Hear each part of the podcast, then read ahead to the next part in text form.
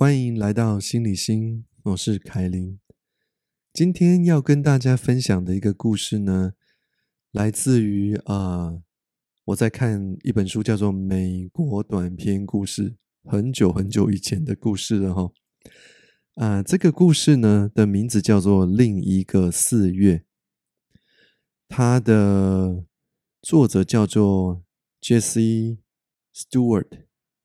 OK，好，我们来来听这个故事哈。它叫另一个四月。妈妈把一顶厚毛帽戴在爷爷的头上。她说：“现在你就不会冷了。等我去拿你的手套。”爷爷说：“不必拿了，我的手不会冷。”但是妈妈还是去拿手套了。爷爷跟我在这个时候互相对看了一眼，然后爷爷笑着说：“你妈给我穿的衣服真多，真是够要我的命啊！”他用那沙哑的笑声，好像是三月里的风吹过树梢的声音，我听得也开始笑了。他以为我是在笑他所说的话，然后觉得洋洋得意，但是我实际上是在笑他所穿的衣服。爷爷穿着一套厚重的毛衣服，从肩部呢宽松的垂下来，在他肥胖的腰却绷得紧紧的，还有他那个细细瘦瘦的腿，就好像是放在裤子里面的棒子一样。妈妈替爷爷穿的好像是地上积满了雪一样，但是其实并没有雪。四月已经来了，太阳照着碧绿的山林，而山上的树木已经开满了花朵。当我看了看爷爷后，再看看窗外的阳光与绿草，我笑得更厉害了。然后爷爷跟着我一起笑着。在妈妈拿着她的手套回来的时候呢，爷爷说：“我要去看我的老朋友了。”我问爷爷说：“他是谁呀，爷爷？”但是呢，他没有听见我的话，他只是站在那里，就好像我小时候一样，让妈妈呢为他戴上手套。爷爷说：“我现在要去看他了。”我知道他仍然会在那里等着我。然后妈妈呢，替爷爷打开前门。爷爷慢慢的向外走，一只手握着他那结实的木手杖，而另外一只手抓着门。我想要陪他去，但是妈妈不让我去。我不知道他在外面的春阳下到底要做些什么。或许在他走到离家很远的地方的时候，他会把鞋子脱掉。那是我以前呐，在妈妈看不到我的时候，我会做的事。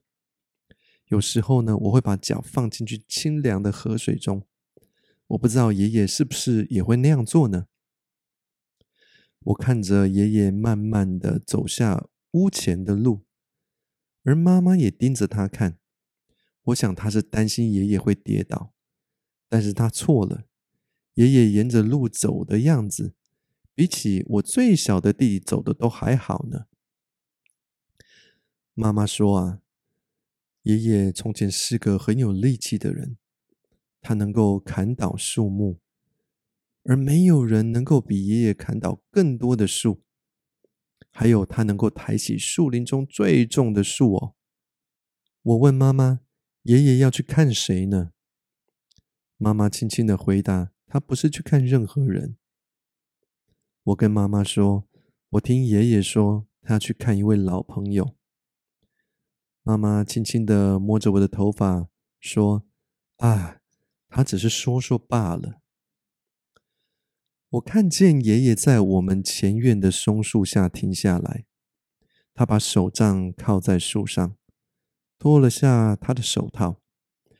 慢慢的把手伸向草坪，他拾起了一朵春天的花，他把花撕成碎片，好像要找什么东西似的。一会儿，他把这个碎花呢扔在地上。我问妈妈：“爷爷在干嘛呢？”但是妈妈没有回答我。那我继续问他：“爷爷跟我们住在一起有多久了呢？”妈妈说：“哦，爷爷在你出生以前他就来了。他和我们住在一起有十一年了。他在八十岁那一年不再继续砍树，现在他已经九十一了。”妈妈曾经告诉过我许多关于爷爷的故事。他会在冬天最冷的日子出外砍树。妈妈常对我说，他脸上的汗会怎么样的结成冰，但是爷爷从来不会感到冷。而现在，妈妈却不让爷爷在冬天走出房子了。我看着爷爷走向农场的深处的时候，沿路不时停下他的脚步，观看路旁的小东西。有一次，他向飞过他头上的鸟挥舞他的手杖；有时候，他静静的站着，扬起脸迎着轻柔的风；或是他脱下帽子，让风吹拂他的白发。爷爷叫唤着这些牲畜们，那么这些动物呢，便向他跑去。爷爷伸手去摸了摸每一只这些牲畜。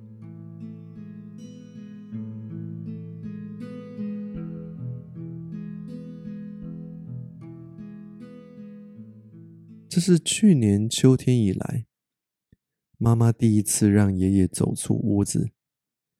我知道爷爷喜爱阳光和那四月间吹过田野的清风，他喜欢昆虫、动物、树木和花草。从春天开始到冬季前，每一天他都会散个小步，但是他的散步的时间。一年比一年短了。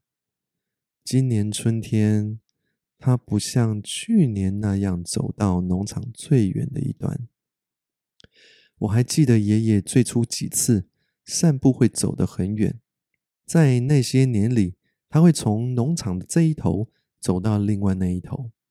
而当他回到家的时候，他会告诉我他看到了哪一些东西。而现在。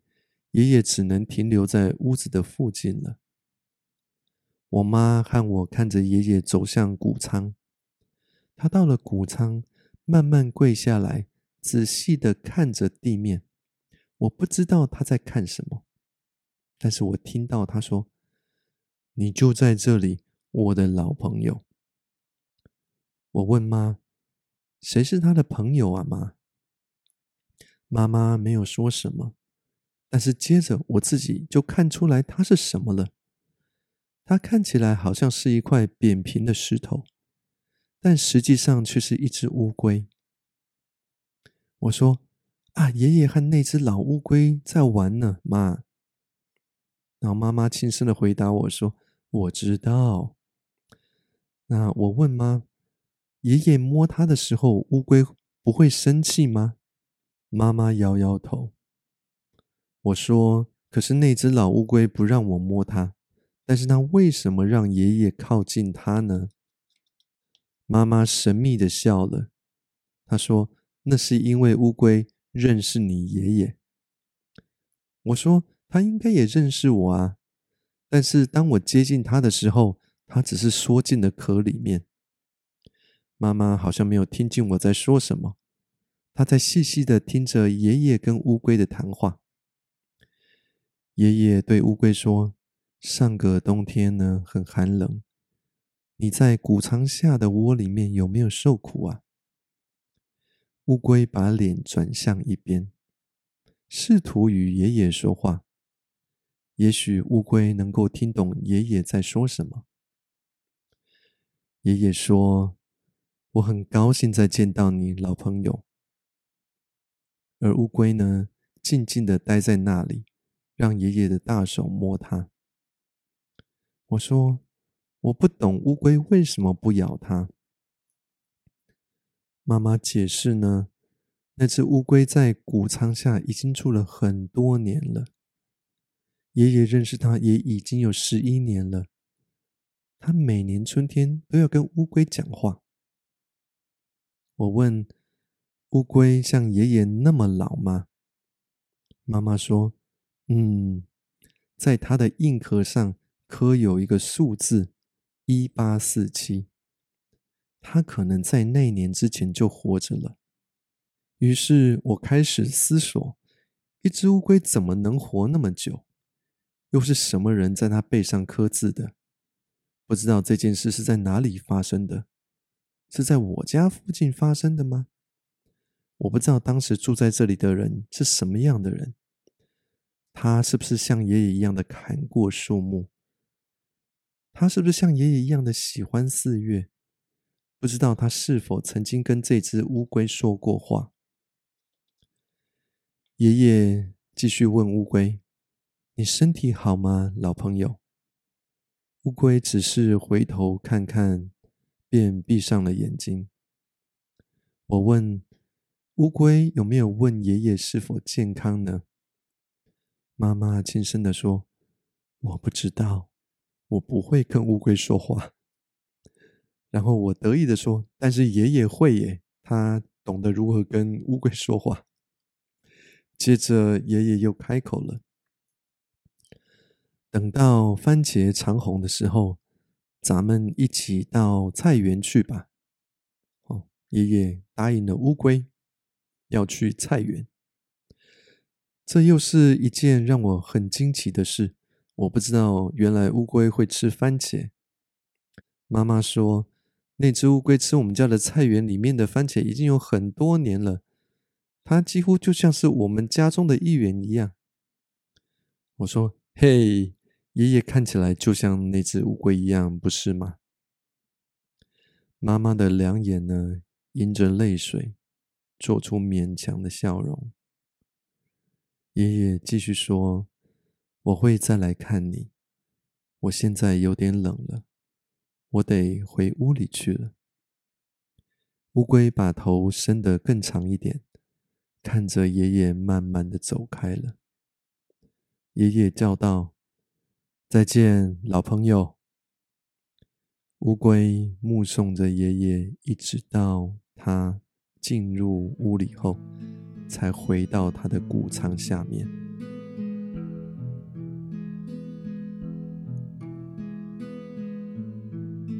好美的一个故事，不是吗？希望你也喜欢。这是心理心，我是凯琳，我们下次见。